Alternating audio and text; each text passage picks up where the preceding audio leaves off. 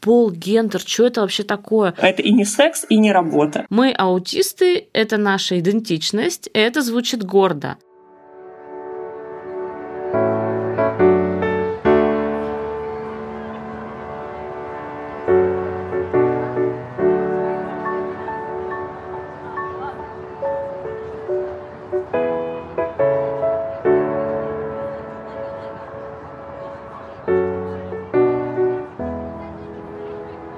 Привет, это подкаст «Цивиум», и с вами его ведущие Катя и Дима. Этот эпизод мы выпустили на неделю позже запланированного. Думаем, что многим, и нам в том числе, было сложно собраться с мыслями и решить, как лучше действовать дальше. Но мы уверены, что именно люди, чьи истории мы рассказываем в нашем подкасте, в итоге меняют мир к лучшему. Поэтому мы продолжаем их рассказывать, несмотря ни на что.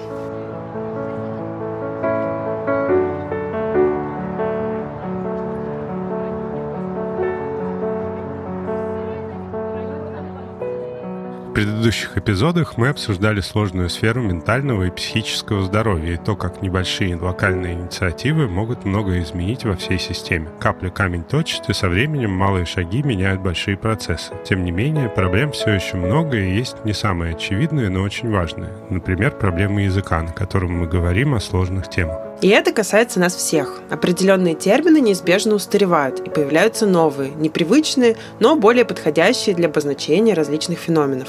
В этом выпуске с Марией Бабылевой и Вероникой Антимоник мы разберем примеры корректной коммуникации и ответим на вопросы, как развивается язык, кто решает, какие слова можно использовать и какие не стоит, и зачем вообще что-то менять, если мы привыкли говорить определенным образом. Меня зовут Мария Бабылева. Я в данный момент шеф-редактор портала «Такие дела». А еще я автор книги «Мы так говорим. Обидные слова и как их избежать», которая вышла в АСТ в 2020 году. Книга, в свою очередь, родилась из онлайн-проекта таких дел, который называется «Мы так не говорим». «Такие дела» — это медиапроект, который рассказывает о социальных проблемах и людях, которые с ними сталкиваются. «Мы так не говорим» — это словарь, который появился из внутренних потребностей потребности редакции в моменты, когда нужно писать про группы людей, про состояние, диагнозы и действия, связанные со сложными социальными темами. Ведь то, как мы говорим, влияет на наше отношение к предмету. В какой-то момент нам от э, фондов благотворительных и от разных НКО начал приходить фидбэк, что вот, друзья, смотрите, ну как бы снова, слово инвалид вообще-то уже не очень этично. Но вот, например, что этичнее говорить э, человек с инвалидностью, чем инвалид, это было не для всех очевидно, когда мы все это затеяли.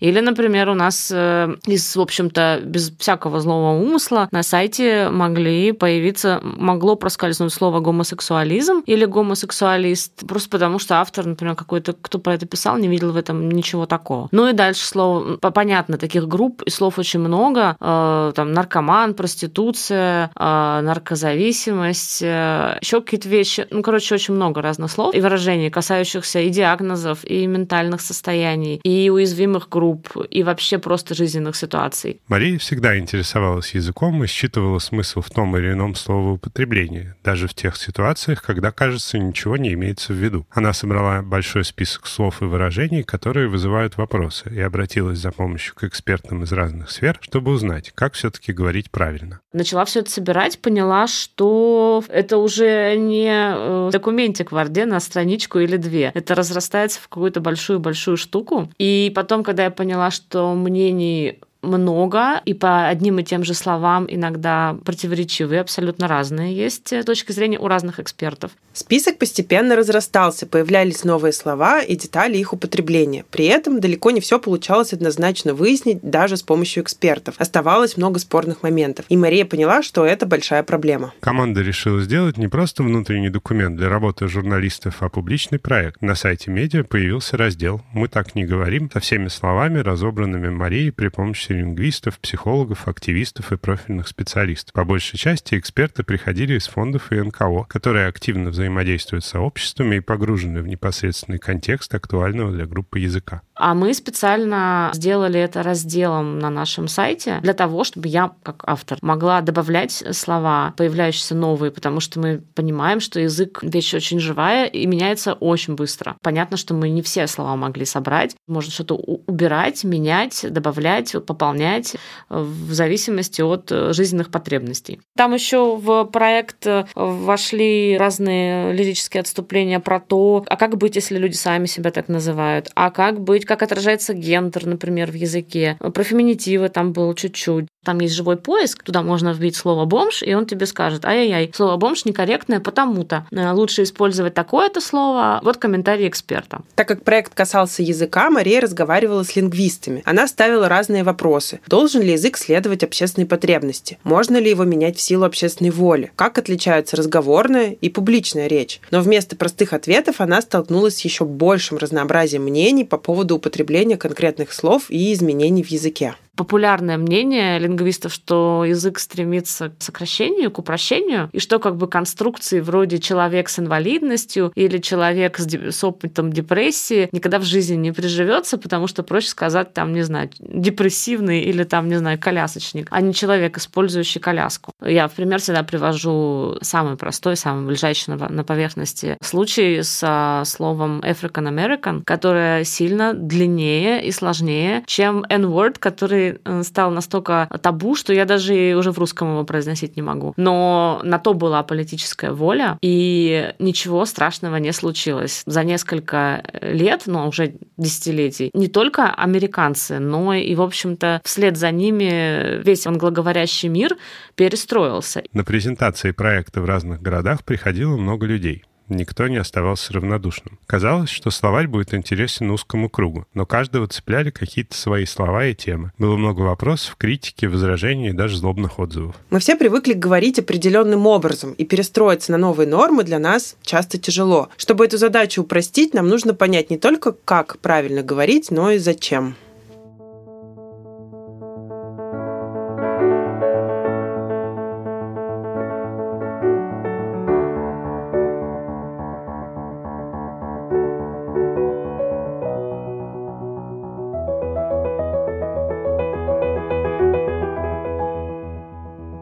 Меня зовут Вероника Антимоник, я соосновательница фонда «Безопасный дом». Мы занимаемся предотвращением торговли людьми, работаем во всех направлениях предотвращения. То есть мы работаем с уязвимыми группами, проводим превентивную работу, а, мы проводим тренинги для специалистов, мы повышаем осведомленность и помогаем тем, кто пострадал от торговли людьми. Вероника один из экспертов в той области, где возникает особенно много вопросов к обозначению людей, действий и процессов. В такой работе важна осведомленность команды об использовании правильного языка и привычке называть вещи именами, которые будут отражать необходимое отношение к проблеме. К сожалению, мы очень часто сталкиваемся с э, какими-то терминами, которыми описывают проблему торговли людьми, смешанные проблемы, проблемы эксплуатации, насилия, которые мы считаем некорректными. Например, очень часто, когда говорят о проблеме, называют происходящее рабством мы считаем, что это ну, не совсем э, то, что происходит. Все-таки рабство осталось в прошлом, и э, то, что представляло из себя рабство, сейчас уже такого нету. То же самое по отношению к людям, которые попадают в эти ситуации, подвергаются эксплуатации, тоже часто любят называть их рабами, либо какими-то еще такими стигматизирующими словами, очень эмоционально заряженными, что тоже ну, некорректно и часто неприемлемо. Ну и даже слово «жертва», много сейчас про это уже говорят, не совсем корректно тоже по отношению к людям, которые пострадали от э, тех или иных насильственных преступлений. Когда мы говорим «жертва насилия», не очень хорошее выражение, потому что оно, опять же, тебя ставит в позицию как бы снизу. Это какое-то клеймо, это жертва, это что-то такое, ну, как бы, что-то, что не дает тебе как будто бы выбраться и пережить этот опыт. Вот э, в американском варианте английского есть survivor. Слово хорошее, у нас нет такого аналога. То есть ты как бы выживалец такой, да? Ну, это вообще в идеологии американской. Ты как бы преодолел, ты выжил, ты пошел дальше, ты там победил. Корректнее говорить говорить пострадавшие, пережившие э, и используя какие-то другие отглагольные формы, которые показывают, что с человеком что-то произошло, но не вешают на него ярлык, например, раб или жертва. В некоторых случаях устаревшие слова и выражения могут вызывать у нас образы и ассоциации, которые уже не совпадают с действительностью, из чего не возникает необходимого чувства вовлеченности и понимания того, что многие проблемы находятся прямо рядом с нами и могут коснуться любого.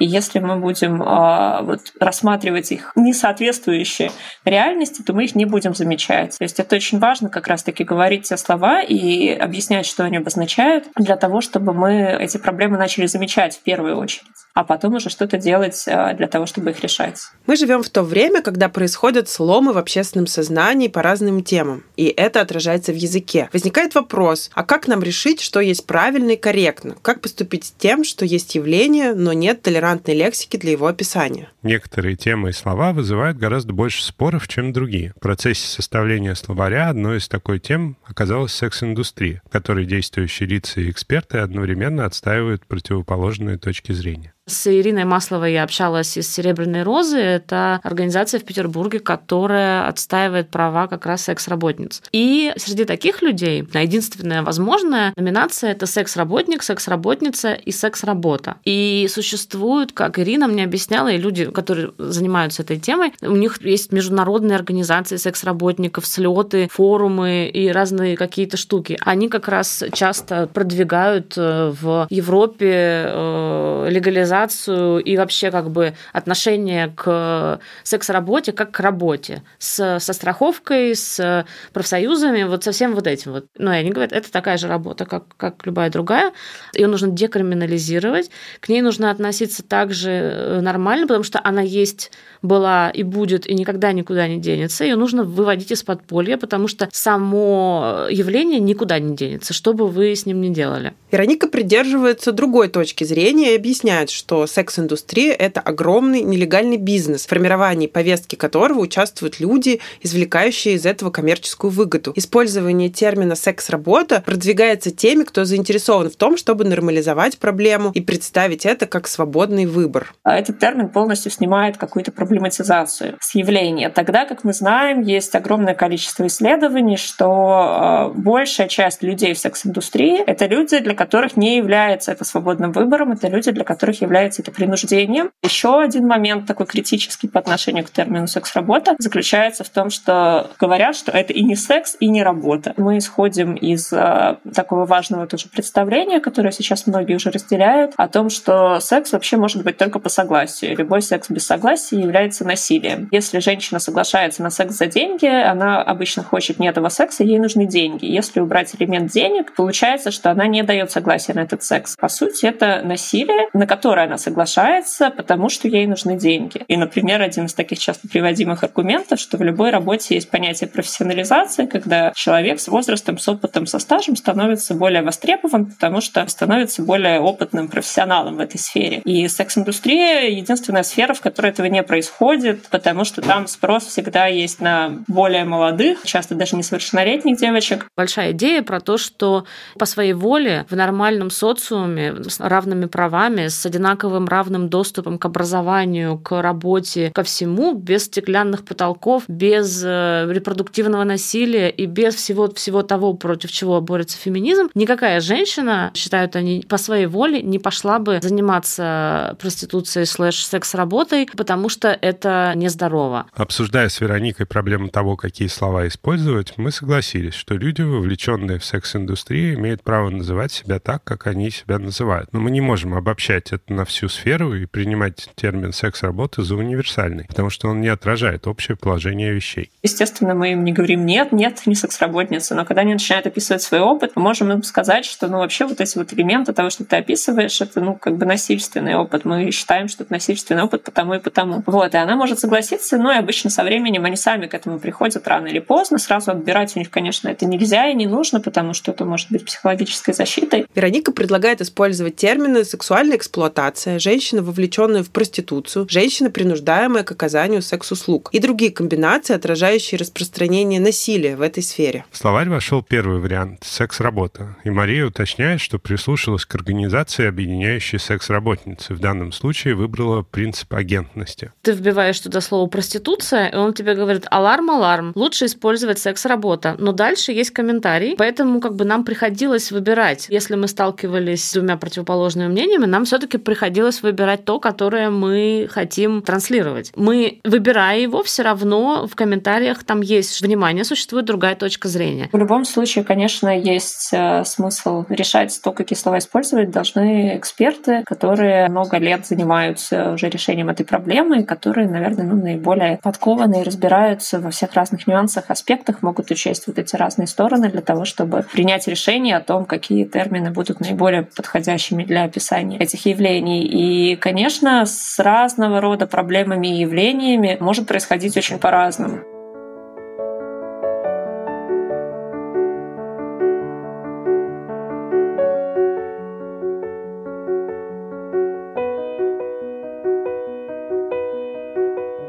Существует две точки зрения, которые хорошо отражают два подхода к выбору корректных формулировок, которые можно придерживаться в абсолютно разных ситуациях. Да, иногда не будет решения, которое устраивает всех, но в большинстве случаев получается найти консенсус с помощью общих принципов. Первая концепция identity first основывается на агентности или идентичности. То есть человек присваивает свой статус, диагноз или состояние и сам решает, как его называть. Вот среди людей э, и сообщества людей с аутизмом она очень тоже популярна, потому что у них другое мнение, что типа мы аутисты, мы не люди с аутизмом, не надо вот нам тут вот вся вот этот усмягчений. Мы аутисты, это наша идентичность, это звучит гордо. У нас свое комьюнити, это наша жизнь, наше право, мы гордо несем это в мир. Еще есть такое среди сообщества глухих, которые говорят, не надо нам вот это вот э, слабослышащий, неслышащий, невербальный и слепых. То есть мы глухие, мы слепые. Во второй концепции People First приоритет ставится человек, независимо от состояния, в котором он находится. Мы разделяем человека и ситуацию, диагноз или опыт, с которым он столкнулся. Принцип э, People First, то есть тот принцип, который говорит человек с аутизмом, человек с РАС, ну, со свойством аутистического спектра, человек с шизофренией, человек, использующий коляску, человек, употребляющий наркотики, ну и так далее. Есть э, люди, которые говорят, да, человек с аутизмом – это лучше, чем аутизм аутист, потому что всегда, когда ты говоришь человек с, ты разделяешь человека сначала на уровне слов, а вообще-то на уровне сознания тоже. Ты разделяешь человека и его ситуацию, человека и его диагноз, человека и его опыт. Ты не ставишь клеймо. Этот подход преобладает в гуманизации языка но существуют исключения, поэтому авторы словаря не рекомендуют придерживаться только одного подхода. При этом Мария отмечает, что очень важно называть вещи своими именами, уходя от эвфемизмов по типу людей с ограниченными возможностями или солнечных детей. Лингвист Максим Крангаус в своей рецензии на книгу Марии написал, что это первый словарь русского языка, который занимается политкорректной лексикой. И хотя он не решает все спорные моменты, его главная цель – начать обсуждение про важные слова. В процессе работы над проектом Мария столкнулась с консерватизмом и неприятием со стороны людей, которые, казалось бы, первые должны заниматься изучением языка. Другое дело, что, например, это же не то, что там сидят какие-то высоколобые профессора в мантиях под названием лингвисты и решают где-то сверху, быть такому или не быть такому. Я для эксперимента специально, чтобы мне не говорили, что типа, «А почему у вас эксперты только сами люди, а вот типа не ученые. Я пошла в том числе ножками, ну, по предварительной договор, договоренности, в Институт русского языка имени Виноградовой, чтобы не просто это были какие-то, чтобы у меня была прям институция. Пришла я туда, нашла я там сотрудников, которые работают там, не знаю, с 75 -го года, с там 60 еще какого-то года, с 80-го, сидят в этих пыльных кафедрах и говорят мне про загнивающую Европу, про традиционный русский русские ценности, про то, что таких слов они не знают, знать не хотят, и все это тлетворное влияние Запада. Говорю, вот смотрите, вот трансгендерный переход, там вот это вот все, э, пол, гендер, смена пола. На меня смотрит лингвист очень известный. Пол, гендер, что это вообще такое? Но он не знает, он просто не в курсе.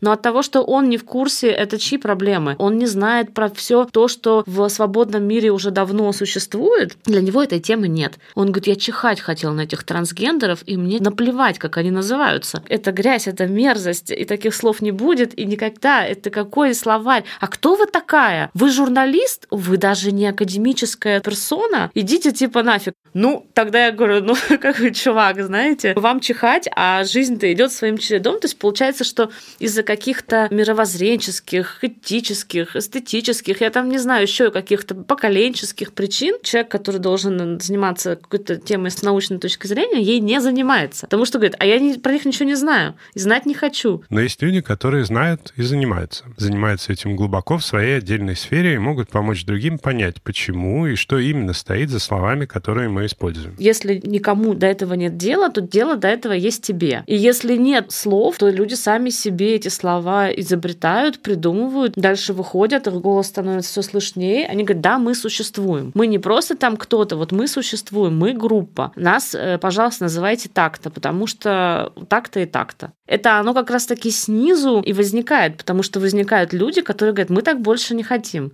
Возникают женщины, которые говорят, да, я хочу быть авторкой. Это как раз и есть тот импульс и то движение, которое двигает за собой язык. Это как раз то естественное движение языка, которое начинается с людей. Мария хочет собрать и систематизировать как можно больше слов, представить мнение экспертов. Каждый из нас может найти в словаре привычные слова и выражения, которые уже неуместны в обществе, стремящемся к гуманизму. В долгосрочной перспективе все-таки общество становится более гуманным, толерантность к насилию снижается, и в целом вот эти все вещи идут к, к большей инклюзивности и к большему принятию. Соответственно, и язык, я убеждена, будет двигаться туда же. Вот, даже понятно, что там не одной своей книгой я ничего не поменяю, но в целом эта тенденция есть. Я просто с удовольствием, конечно, бы хотела бы ее ускорить.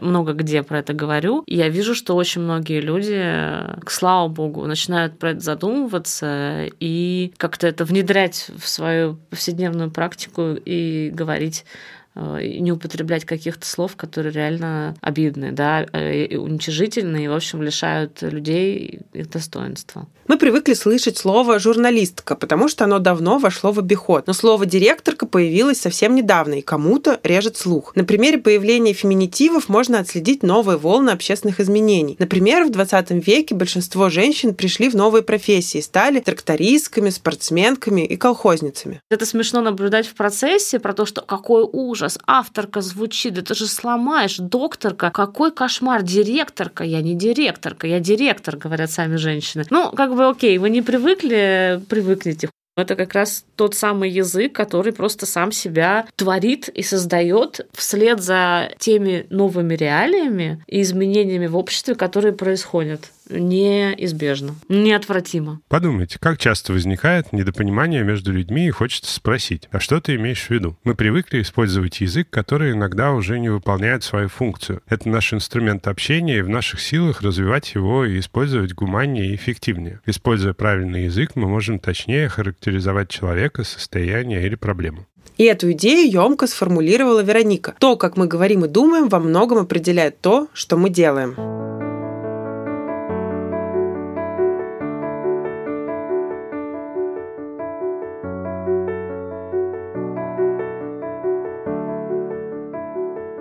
Это был подкаст «Цивиум», Дима Петров и Катя Дыба. Спасибо, что остаетесь с нами в эти сложные времена.